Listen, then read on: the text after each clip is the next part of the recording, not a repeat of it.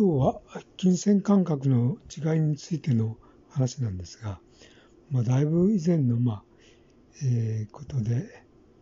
すけども、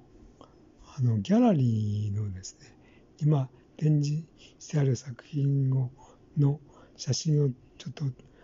えー、撮るというちょっとお手伝いしたことがあるんですが、そこでちょっとまあ写真を撮った合間にちょっと休憩したたらですね、まあ、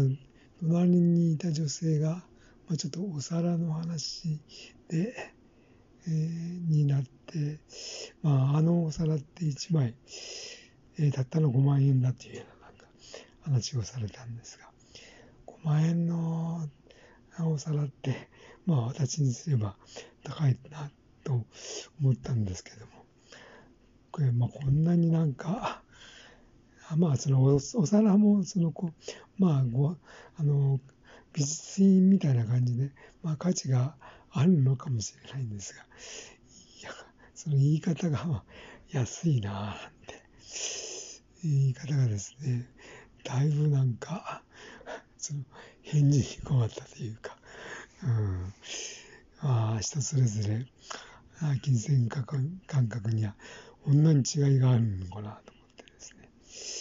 思っ、た次第でした。まあ世の中はそうですよね。あの、例えばほら、消費税なんかも、まあ、上がっても、対して答えないようななんか人もいるだろうし、やっぱりちょっとでもね、上がると、まあ、生活が、あの、できなくなるというか、かなりやっぱり、あの、差が、人それぞれ差があるんで、この、まあ、まあ、認識として、えー、っと、まあ、新たにしたいと思ったエピソードでした。